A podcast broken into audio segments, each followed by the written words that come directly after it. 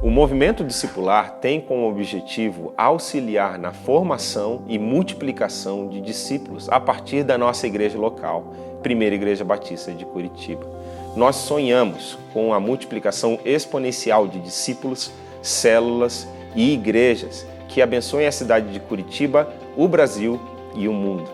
Jesus chamou os seus primeiros discípulos e também continua a chamar discípulos em pleno século 21 com as mesmas palavras registradas em Mateus 4,19: Sigam-me e eu farei de vocês pescadores de homens. O discipulado de Jesus é um discipulado que envolve a mente, o coração e as mãos dos discípulos. Nós desejamos, com o movimento discipular, auxiliar a nossa igreja no desenvolvimento de discípulos, desde que eles são novos discípulos até se tornarem ministros do reino de Deus, pelo poder do Espírito no amor de Cristo e para a glória de Deus. Olá, que privilégio me aproximar de você hoje. Não sei qual é o horário que nós estamos nos encontrando, se é agora ou daqui a pouco, mas eu queria dizer que Jesus chegou antes. E este é um encontro extraordinário, porque Ele está aqui. Muito obrigado. Você é bem-vinda, você é bem-vindo a este momento onde nós podemos experimentar o Cristo vivo neste ambiente, porque nós nos aproximamos da palavra. E esta palavra é viva. É, nós estamos aqui no movimento discipular já há algumas semanas com a intenção de conversarmos sobre o sofrimento. E falar sobre sofrimento não é uma fala muito tranquila, muitas vezes. Parece que algumas palavras, na verdade, elas são engravidadas de sentido. E sofrimento é uma delas. Quando a gente fala a palavra, parece que algo já soa diferente dentro de nós, não é verdade? E então eu me lembro de uma dor, ou então é, de uma experiência difícil, de uma fragilidade. Eu, eu me percebo vulnerável, ou até mesmo tendo contato com a minha finitude. Mas também dói quando aquele que a gente ama está vivendo algo assim. Não é mesmo? Aconteceu hoje na minha casa. Minha filha um, ehm, não se sentiu bem e baixou a pressão e ela estava com dor. E então eu queria mais uma vez um, trazê-la para o meu colo. Eu queria mais uma vez poder, com a minha mão, tirar aquela dor eu queria mais uma vez poder dizer: você vai ficar bem, filha, você vai ficar bem. É assim com você também? Eu me lembro de quando eu vi a primeira lágrima dela. Ainda estávamos na maternidade. Hum, o meu marido, ele tinha ficado conosco na noite anterior. E nesse segundo dia não era permitido que ele ficasse. E então, quando ele se despediu, meu coração ficou pequenininho. E nisso eu peguei a Silvia no colo e coloquei ela bem pertinho aqui de mim. E parece que ela sentiu o meu sofrimento do distanciamento do meu esposo naquela noite. E foi ela quem deixou uma lágrima escorrer. Eu então cantei. Ele é dono da chuva, do céu e do ar. É Senhor da alegria, da dor, do chorar ele é dono dos montes, do céu e do ar. É Senhor, da Silvinha, das preces dos hinos. Ele é meu e também teu, Senhor. Eu acho que eu estava embalando, na verdade. Foi essa menininha também que três anos depois chegou chorando na cozinha. Nós estávamos na casa de amigos e eu deixei ela dormindo um pouquinho mais e hum, dali a pouco ela chegou mais ou menos assim.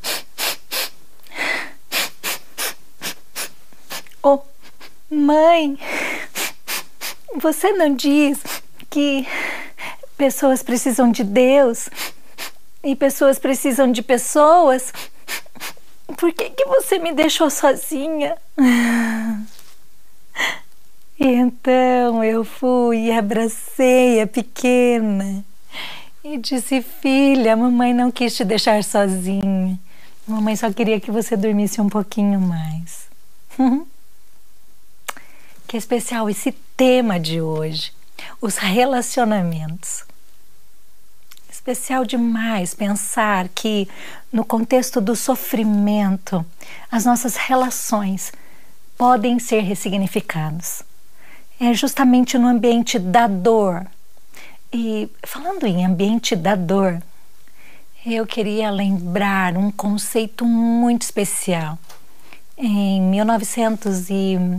1967, ele foi cunhado por Cicely Sounds, dor total ela diz que, como ser humano, nós sofremos biopsíquica, social e espiritualmente. Aliás, esse conceito vem ao encontro do que a Organização Mundial da Saúde preconiza, que saúde é bem-estar biopsicossocial e espiritual.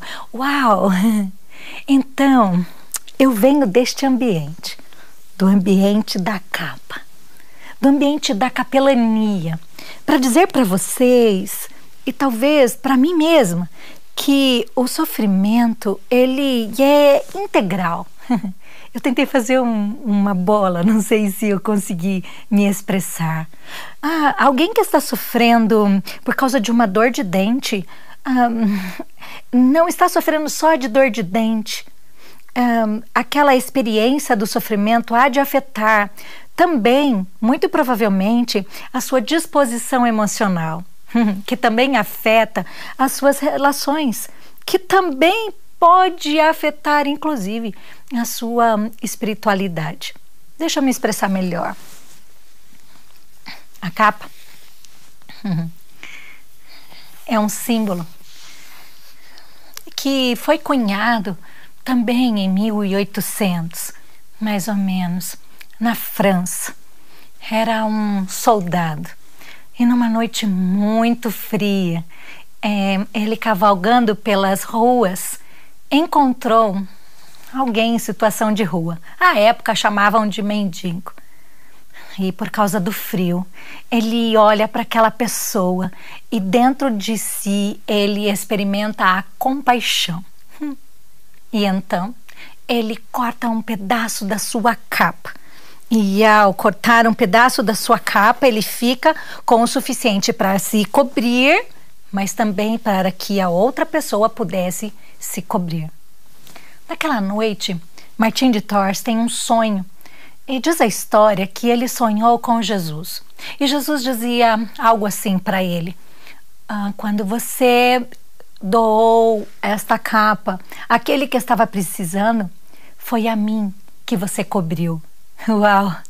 Martin de Tours, depois daquela experiência, voltou ao exército e, e se colocou disponível para entregar a capa, para acolher pessoas espiritualmente. Esta fala dele, este sonho, ele está respaldado na palavra em Mateus 25. Mateus 25, 36, corre lá. Diz assim: Eu tive fome e deste-me de comer. Tive sede e deste-me de beber. Estava nu e me vestiste. Estava doente e você foi me visitar. estava preso e você também foi me ver.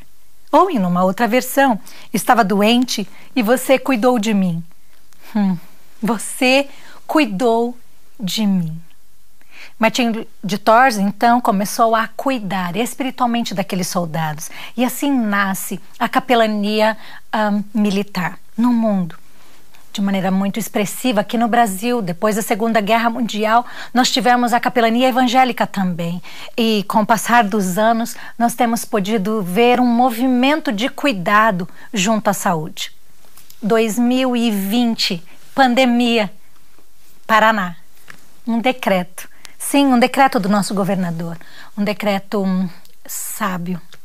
A cláusula diz assim: que estão proibidas as visitas de familiares, bem como líderes religiosos e voluntários no ambiente da saúde.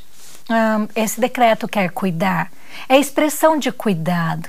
E então, do lado de lá do lado de quem está dentro do hospital ou das instituições de cuidado, nós nos vemos sem a aproximação daqueles que até então têm esticado a capa, cuidadores espirituais, profissionais ou voluntários. Ah, este é um artigo da nossa Constituição, de que toda pessoa em regime de internamento ela tenha direito à visita religiosa, assistência religiosa. Mas agora o nosso líder também está fragilizado, impedido de ir aonde está o doente. Você sabe do que eu estou falando? Não, não é muito simples estar no ambiente ah, da cama, do leito estar naquele lugar onde, ah, por vezes, a fragilidade ela é tão inesperada. E então há aquele sofrimento que eu disse, biopsicossocial. Uhum. Não dá para aqueles que nos amam estarem dos nossos lados, ao nosso lado. Eu fiquei internada há pouco tempo. Meu esposo também foi paciente de UTI. Nossos filhos também mas que extraordinário é perceber que o Senhor está conosco num caminho. Ai, se eu pudesse, eu estenderia essa capa aqui no chão. Porque há um caminho no meio da tempestade, diz Naum. E há um caminho nas relações daqueles que se amam em meio ao sofrimento. Deixa eu contar para vocês. Casais são internados juntos. Homem e mulher. Eu nunca tinha visto isso. Nós não adoecemos juntos, mas na pandemia, a família, por vezes, inteira pega o vírus, fica infectada e vai para o hospital. O que é olhar de uma cama e enxergar o cônjuge na outra, o outro cônjuge? Sim, a experiência do cuidado é diferente do que o autor aos Eclesiastes diz para nós. É melhor é, serem dois, porque quando um cai, o outro levanta, mas agora os dois caíram. Quem vai cuidar? E então nós podemos recebê-los no ambiente da saúde ali no hospital. E quando eu posso me aproximar dos nossos pacientes, sabe o que eu percebo? É que um está cuidando do outro. E como é que é possível um cuidar do outro? São pessoas que se importam. São pessoas que o amor transcende a dor. Ah, é isso mesmo. Nos relacionamentos, de pessoas que se importam. A dor não é a última palavra. Não, não. A Covid não é a última palavra. A doença não pode ser a última palavra, nem tampouco a morte pode ser a última palavra. É por isso que eu tenho visto um, um renascimento do amor, do afeto, do respeito, do sentido. Aliás, é isso mesmo. do sentido de viver. O sofrimento ele pode ser útil quando nós podemos escolher como passar por este sofrimento. Nem sempre dá para escolher. Às vezes é tão rápido, mas muitas vezes dá. Então, eu me pego podendo fazer celebrações de renovação de voto conjugal. Você também falou na saúde e na doença até que a morte nos separe? Então, o que é estar ao lado daquele que a gente ama? Na doença? Hum, muito emocionante.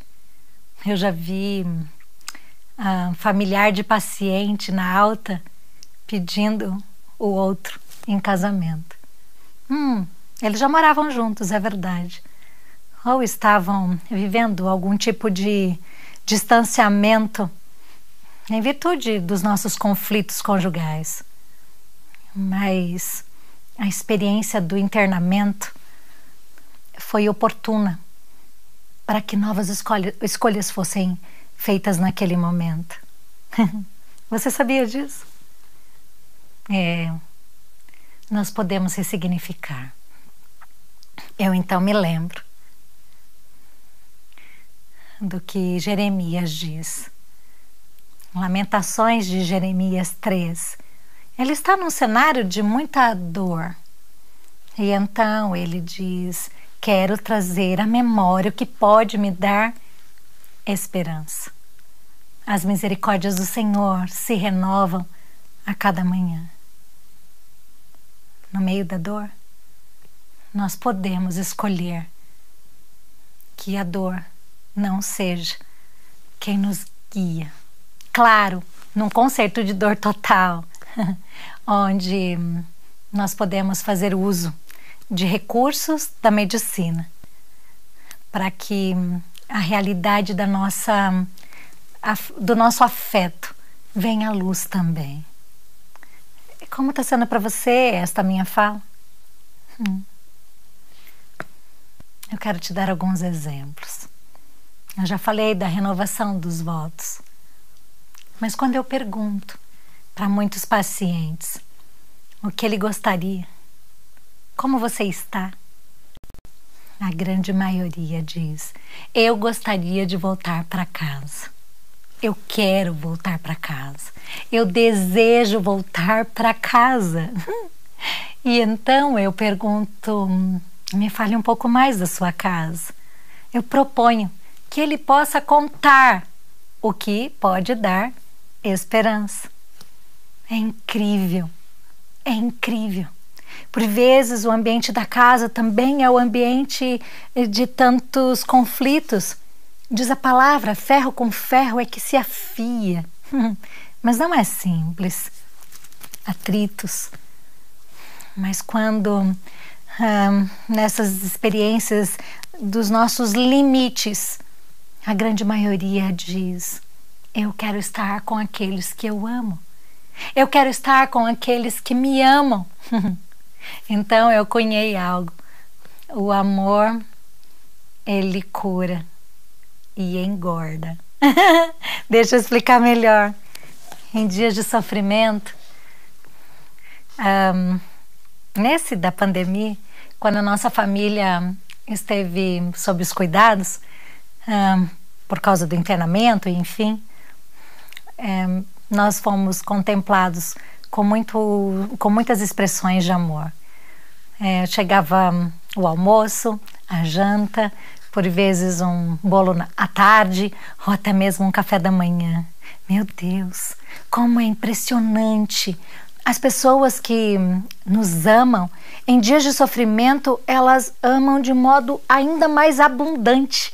Não é verdade? Nós queremos entregar algo da gente. E se a gente não pode estar, então nós, nós queremos ajudar de alguma outra maneira. Não é verdade? O sofrimento é oportuno para solidariedade. Hum, até rima. Começa com S também. E tem a ver com salvação, que tem a ver com sarar. Há um processo todo que acontece em meio ao sofrimento de sarar e de salvar. como tem sido para você. Talvez você não possa abraçar pessoas que estão ah, isoladas, mas talvez você possa expressar o seu carinho, possa expressar o seu afeto, lembrando quem o outro é. Isso também é bem interessante para mim. Um, por vezes as pessoas encaminham lá para a capelania um áudio ou um vídeo para que nós possamos, com o aceite da equipe multidisciplinar, um, acolher aquele paciente. E é muito interessante perceber que em um minuto, dois minutos, três minutos, alguém poderia focar no amor. E então vai dizer uh, o quanto a pessoa é importante, vai agradecer, vai elogiar, vai dizer do anseio por continuar a caminhada juntos. Já outras pessoas também, me parece, com o anseio de expressar o amor, elas, elas eh, dão comando. Um, por exemplo, Ei, obedece tudo que o médico está fazendo. Eu sei que você é teimoso, mas agora é hora de obedecer. É para ficar pronando, não é para ficar de outro jeito. E eu escuto e penso comigo: será que essa seria a melhor expressão? Se fosse a sua última ligação, o que você diria? é. O que diríamos? O sofrimento ele pode suscitar o pior, mas também pode, pode suscitar o melhor de nós. Eu me lembro das seis palavrinhas diante de uma situação de terminalidade. Sabe quais são? Ou são cinco? um. Muito obrigada. Muito obrigada. Muito obrigada. Sim, nós podemos expressar para o outro gratidão. Dois, me perdoe. Sim, em meio ao sofrimento, nós podemos visitar realidades que foram significativas para algum tipo de distanciamento.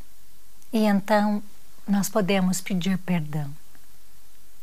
Três, nós podemos oferecer perdão. Eu te perdoo. Quatro, que especial poder agradecer, pedir perdão, perdoar mas dizer com propriedade: Eu te amo. Eu te amo. é curador. Cinco. Até breve. Gosto de pensar, como já disse aqui, que nem a morte pode nos separar do amor de Deus a morte não pode nos separar do, dos que amamos de modo definitivo. Então, eu quero ir caminhando para uma reflexão. E ela está num livro pequenino da Bíblia. Tem o nome de uma mulher. Sim, porque relacionamentos transformados no meio do sofrimento, é, me traduzem ou me ajudam a traduzir uma questão. Onde está a beleza? Nos olhos de quem vê ou na obra de arte? Pensa aí um pouquinho. Onde está a beleza? Nos olhos de quem vê ou na obra de arte? Alguns talvez diriam rapidamente, nos olhos de quem vê. Aí se aquieta um pouquinho. Enquanto outros diriam, na obra de arte. Quer dizer, acho que é nos olhos de quem vê. e talvez, se eu pudesse te perceber agora, você também ficaria indeciso. A beleza ela pode estar nos olhos de quem vê e pode estar na obra de arte. Hum. Mas parece que a beleza mais. Ah, mais íntima diz respeito à própria relação. Uma pessoa é bela para você porque você a conhece. Não é verdade? Se você estiver acompanhado agora, aproveita e diga para quem está perto, se for possível. Ei, você é lindo. Eu gosto disso. Você é linda. Tem a ver com a relação. Hum. É por isso que a beleza emerge também em situações de sofrimento. É assim que essas duas mulheres podem nos inspirar na leitura do texto bíblico em Ruth 1. Acompanha comigo. Uhum. Nos dias em que os juízes julgavam, houve fome na terra de Israel. E um homem de Belém de Judá foi morar por algum tempo na terra de Moabe com a sua mulher e os seus dois filhos. Este homem se chamava Elimeleque e sua mulher se chamava Noemi. Os filhos se chamavam Malom e Quilion, eram efrateus de Belém de Judá. Foram à terra de Moabe e ficaram ali. Algum tempo depois, Elimeleque, o marido de Noemi, morreu, e ela com duas mulheres moabitas. Opa, desculpa. Algum tempo depois, Elimeleque, o marido de Noemi, morreu, e ela ficou sozinha com os dois filhos. Estes casaram com mulheres moabitas. O nome de uma delas era Orfa e o nome da outra era Ruth. E ficaram ali quase dez anos. Depois morreram também Malom e Quilion, os dois filhos de Noemi. E assim ela ficou sozinha, sem os dois filhos e sem o marido. Uau! Sofrimento. Sofrimento integral, né? Sofrimento integral uma mulher viúva, sem os filhos. A gente nem tem nome para falar desse sofrimento. Quando os filhos perdem os seus pais, nós falamos que eles são órfãos. Mas e quando os pais perdem os seus filhos? Viúva. e agora, também com duas mulheres viúvas. O cenário é bem delicado, muito difícil. Eu não vou entrar no contexto aqui porque eu quero dar destaque para o que venha a acontecer daqui a pouco.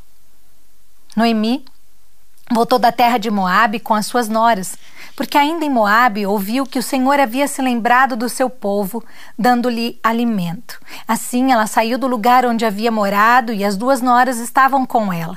Enquanto caminhavam, voltando para a terra de Judá, Noemi disse às suas noras: Vão agora e voltem, cada uma para a casa de sua mãe, e que o Senhor seja bondoso com vocês, assim como vocês foram bondosas com os que morreram e comigo. O Senhor faça com que vocês sejam felizes, cada uma na casa de seu novo marido, e deu um beijo em cada uma delas. Elas, porém, começaram a chorar alto. Choro expressão de dor? Choraram alto e disseram: Não, nós iremos com a senhora para junto do seu povo. Mas Noemi disse: Voltem, minhas filhas, porque vocês iriam comigo. Vocês acham que eu ainda tenho filhos em meu ventre para que se casem com vocês? Voltem, minhas filhas, vão embora, porque sou velha demais para ter marido. E ainda que eu dissesse tenho esperança, ou ainda que casasse esta noite e tivesse filhos, será que vocês iriam esperar até que eles viessem a crescer? Ficariam tanto tempo sem casar? Não, minhas filhas, a minha amargura é maior do que a de vocês, porque o Senhor descarregou a sua mão contra mim. Então, de novo, choraram em alta voz. Orfa, com um beijo, se despediu de sua sogra. Porém, Ruth se apegou a ela. Porém, Ruth se apegou a ela. Esse é, é um contexto muito lindo, muito lindo, muito lindo. Vai até na contramão da nossa cultura. Sogra e nora podem ser amigas. Sogra e nora podem se amar.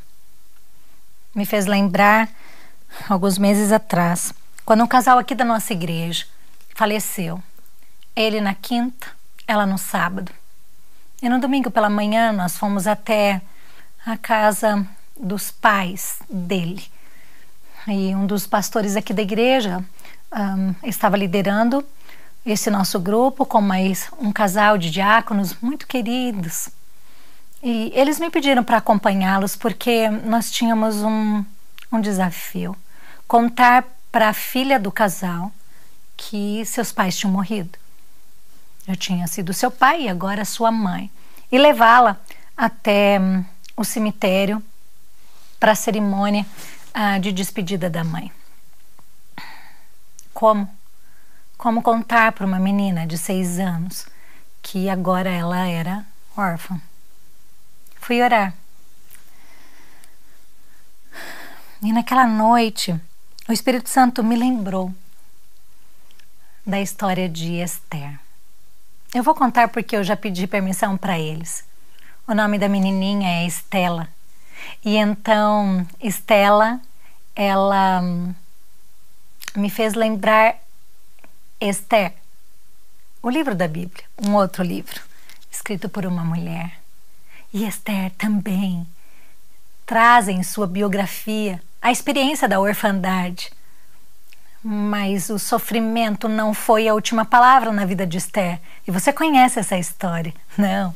Esther veio a ajudar tantos outros a também terem uma experiência de salvação.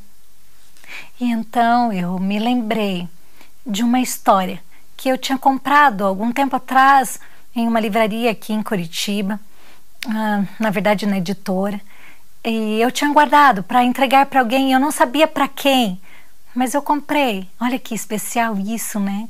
Tem coisas que a gente compra para dar para alguém.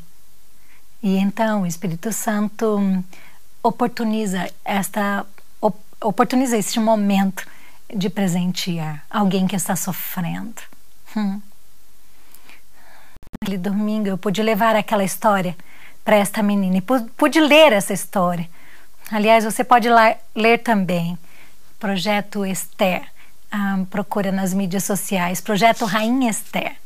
É, eu não sabia, mas este livro já está em mais de 20 países e tem sido uma ferramenta no cuidado de meninas órfãs no mundo e também na Covid. Logo, logo nós poderemos contar um pouco mais desse projeto para vocês. Fato é que quando chegamos naquela casa, um, nós começamos a cantar e nós cantávamos sobre a presença de Deus, o amor de Deus. E a mãe um, começou então a chorar e ela disse, a avó né, da Estela, e ela disse. Um, meu filho me mandou uma mensagem dizendo: Mãe, eu estou bem, está tudo bem, logo, logo eu estarei em casa. e então o pastor disse: É verdade, ele foi para casa. E depois ele confirmou que então a nora também tinha ido para casa. E aquela mulher chorava muito, chorava muito, e, e ela dizia: O que vai ser desta menina? O que vai ser desta menina? Em meio ao choro, nós experimentamos consolo. consolo. Ao lado de quem está só. Solo de solo. Solo de sozinho. O Espírito Santo é aquele que Jesus disse: Eu não vou deixar vocês órfãos. Eu vou enviar o consolo, o consolador, para estar com vocês. Que especial experimentar a provisão de Deus no sofrimento, na dor. É o que acontece aqui. Orfa e Ruth choram. E quando choram, elas acolhem também Noemi.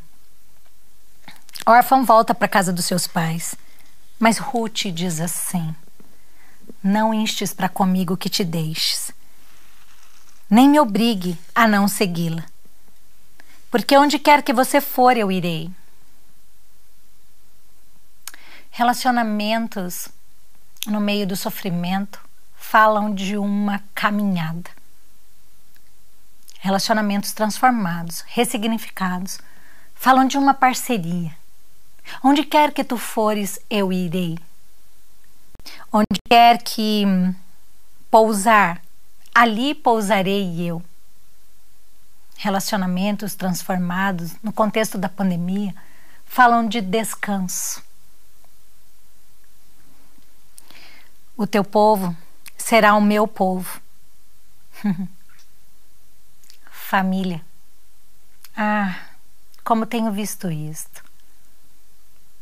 É uma menina que fica órfã, mas é uma mulher e um homem que adotam esta menina. O seu povo será o meu povo. O seu Deus será o meu Deus.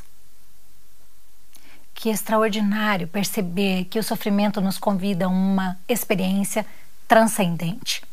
Nós não temos respostas para o sofrimento. Nós apequenaríamos a dor, esta dor total. Mas no sofrimento, ele vem. Ele vem como consolador e se mostra como Deus. Por vezes, um Deus que chora, como Jesus, lá naquela outra história de luto, em João 11. Você lembra disso? Não, não é o menor versículo da Bíblia. Talvez seja um dos mais intensos e por isso enormes. Falar de um Deus que chora. Uh! Sim. Jesus chorou. Por onde quer que tu fores, eu irei. Neste caminho de choro, nós experimentamos a presença dele. No descanso, ele está conosco. Hum. Na relação com o outro, na adoção do outro, como minha família. o Deus que chamamos de Jesus Cristo. Porque Jesus Cristo nos ensinou a chamá-lo de Pai. E na comunhão com o Espírito está presente. É por isso que Ruth um, nos inspira a estar com aqueles que sofrem. Quem tem sido família para você nesse momento? Quem você tem adotado no meio da dor? Como você tem feito? Como você tem expressado a sua companhia? Eu sei, eu sei, nós não podemos estar em aglomerações. Ah, mas a maioria de nós temos um telefone. Ainda ontem eu mandei uma mensagem para minha sogra, já que a história fala de sogra. E perguntei para ela o que está na tampa do teu coração. Eu quero orar com você. E fiz isso com algumas amigas também, com a minha mãe, com a minha irmã. Talvez você que esteja me vendo tenha recebido esse recadinho. E eu só disse: Estou orando por você.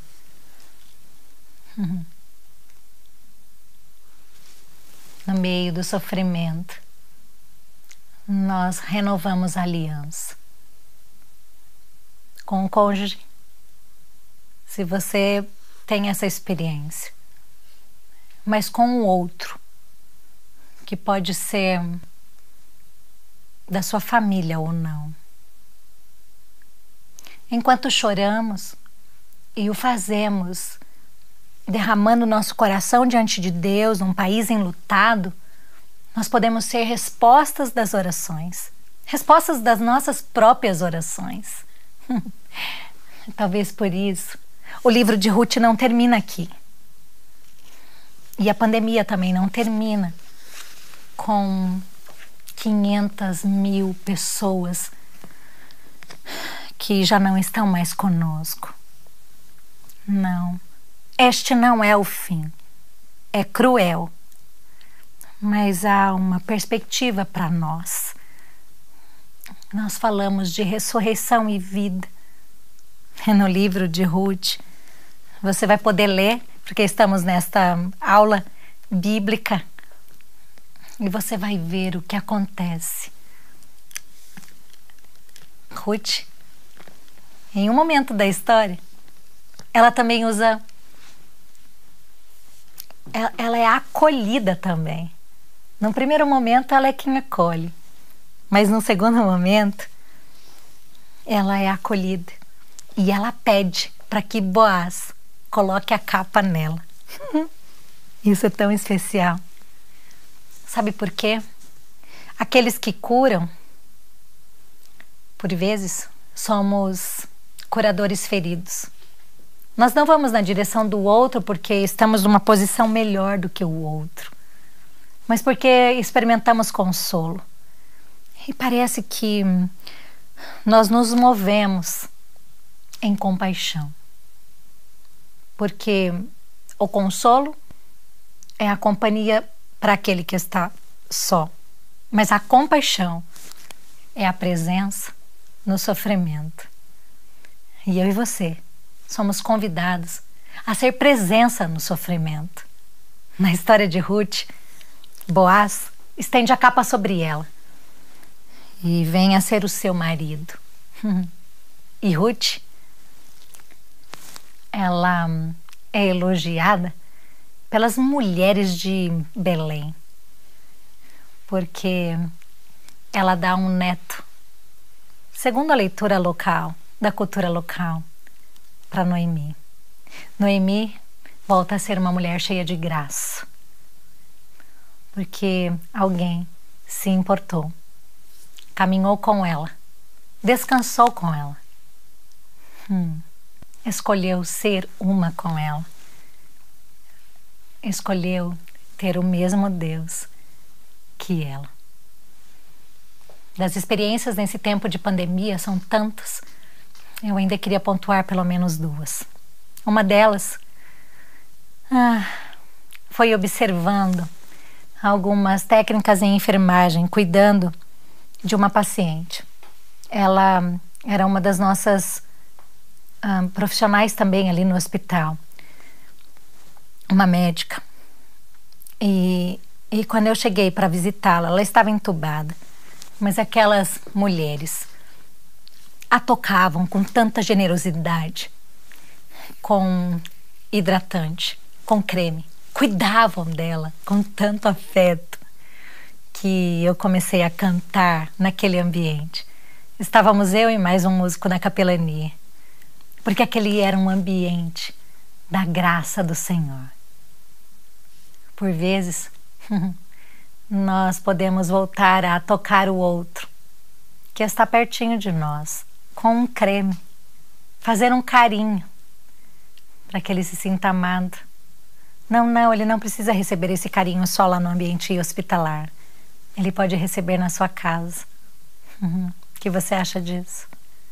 Mas eu me encantei em ver que aqueles profissionais da saúde não são apenas técnicos, mas cheios de compaixão. E eles expressam a compaixão no exercício da vocação. Ah, eu poderia contar muitas histórias, muitas histórias mas queria concluir com as altas. Porque no meio do sofrimento, nós também temos vitórias. E quando eu vi o meu marido virando a esquininha da UTI, vindo para a área da enfermagem, uau! Meu coração pulsou mais forte. Ele estava recebendo alta. E assim, com todos e cada um daqueles pacientes que a gente pode dizer mais uma vez: Obrigada, me perdoe, eu te perdoo, eu te amo e até breve. Alguns destes, o até breve, tem cheiro de eternidade. E são muitos, e são muitos, que nós esperamos encontrar, reencontrar. Muitos destes eu podia estar ao lado do leito, dizendo: Até breve, irmão. Até breve, irmã. Hum. É. Os relacionamentos podem ser ressignificados em dias de sofrimento. Assim, nós poderíamos contar a história do bom samaritano, que também estava no caminho, como Noemi. Mas quando o Dr. Lucas conta para nós a história do bom samaritano, ele diz que aquele jovem foi acometido ah, pela violência e foi tido quase morto na estrada. E então, no caminho, passam os religiosos, mas eles não podem oferecer algo para aquele viajante doente, ah, machucado. Até que passa um estrangeiro. E este estrangeiro o acolhe e depois leva até uma hospedagem onde ele poderia receber melhores cuidados. Eu aprendi que a parábola traz a síntese de uma filosofia de vida. Na verdade, são três. A filosofia dos ladrões é aquela que diz: o que é teu é meu. São pessoas que nos roubam inclusive em dias de sofrimento. Elas encontram com a gente no caminho e nos esgotam. nos esgotam com notícias, nos esgotam com com a sua presença, nos esgotam com mau humor, nos esgotam com pessimismo, elas nos esgotam. Elas roubam de nós vida. A filosofia é o que é teu é meu. Então elas arrancam a nossa esperança, por vezes aquilo que temos. Enfim, elas acham que o que é do outro é delas também. Mas há uma segunda filosofia e eu é, aprendi que é a filosofia daqueles que dizem o que é teu é teu, o que é meu é meu. Cada um com seus problemas.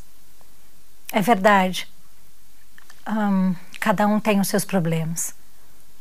E os religiosos passam distantes porque não podem emprestar um cuidado diferenciado naquele momento.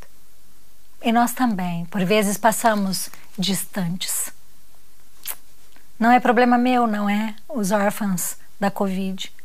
Não é problema nosso a situação do desemprego cada um com seus problemas. Não é problema nosso que não há vaga nas UTIs, que não há leito em nossa cidade. Não é problema nosso. É problema do prefeito, da política, dos empresários. Não é problema nosso. Cada um com os seus problemas.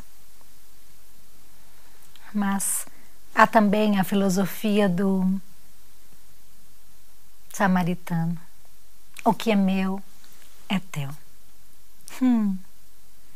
Ao final desta aula, eu queria te convidar a reconhecer que o que é meu é teu também. E então eu me coloco como alguém que pode ser instrumento do Espírito Santo para trazer consolo, para ajudar a trazer à memória o que pode dar esperança eu me coloco como Ruth, oferecendo uma parceria no caminho.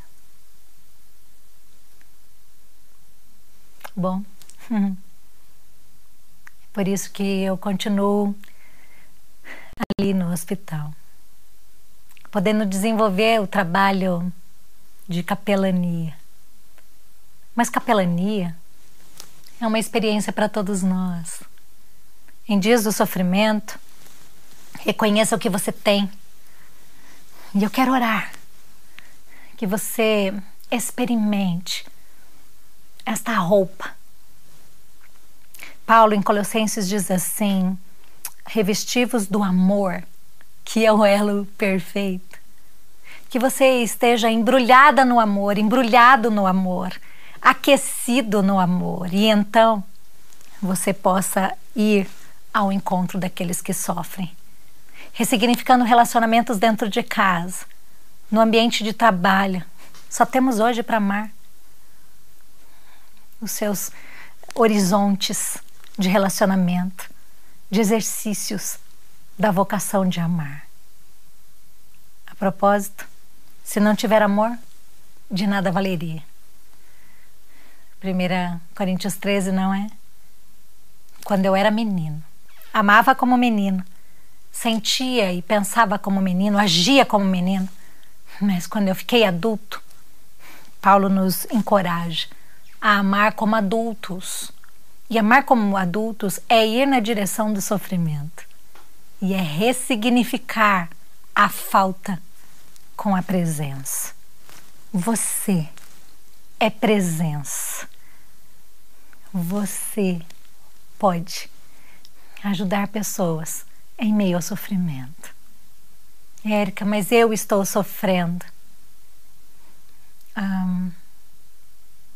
Somos curadores feridos. Chegará o momento em que você também poderá ajudar outras pessoas, e talvez essa seja a maneira mais significativa de cura.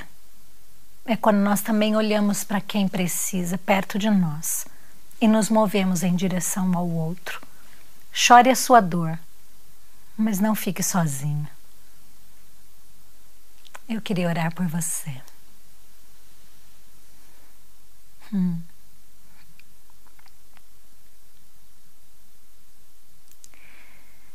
Espírito Santo, obrigada. Muito obrigada, porque o Senhor nos lembra de que não estamos sozinhos. Obrigada porque ao habitar em nós, na hora da dor, nós não estamos sozinhos. O Senhor age em nós, em nossas mentes, em nossas emoções. O Senhor age em nós e nos lembra quem somos, amados, amadas. Ajuda-nos na hora da dor a experimentar esta verdade. A verdade de quem somos, de como o Senhor nos vê. E na transitoriedade, capacita-nos pelo teu Espírito a vivermos aliançados contigo, através das pessoas tantas vezes Sim, nos relacionamentos, a ressurreição. Ah, que possamos conhecer Cristo, como diz o apóstolo Paulo, e o poder da sua ressurreição. Em meio ao sofrimento, nós possamos trazer para perto a experiência da ressurreição. E que jamais a morte seja a última palavra hoje mesmo, que homens e mulheres, jovens e velhos, crianças, experimentem a visitação do teu espírito. E seja um dia de transformação. Alguns, talvez, inclusive experimentando em meio ao choro, a dança, porque é possível sim nós nos alegrarmos e chorarmos simultaneamente, movidos e guiados pelo Senhor. Não permita que alguém esteja só. Todos que estão escutando esta aula possam experimentar Deus, a companhia de alguém. E sejam sejamos ativos no entregar o amor que recebemos, entregar o melhor de nós, até nos encontrarmos outra vez. Em Cristo Jesus. Amém. Enquanto orava, eu me lembrei de uma citação. E ela diz assim: Pessoas com fé levam almas até o céu,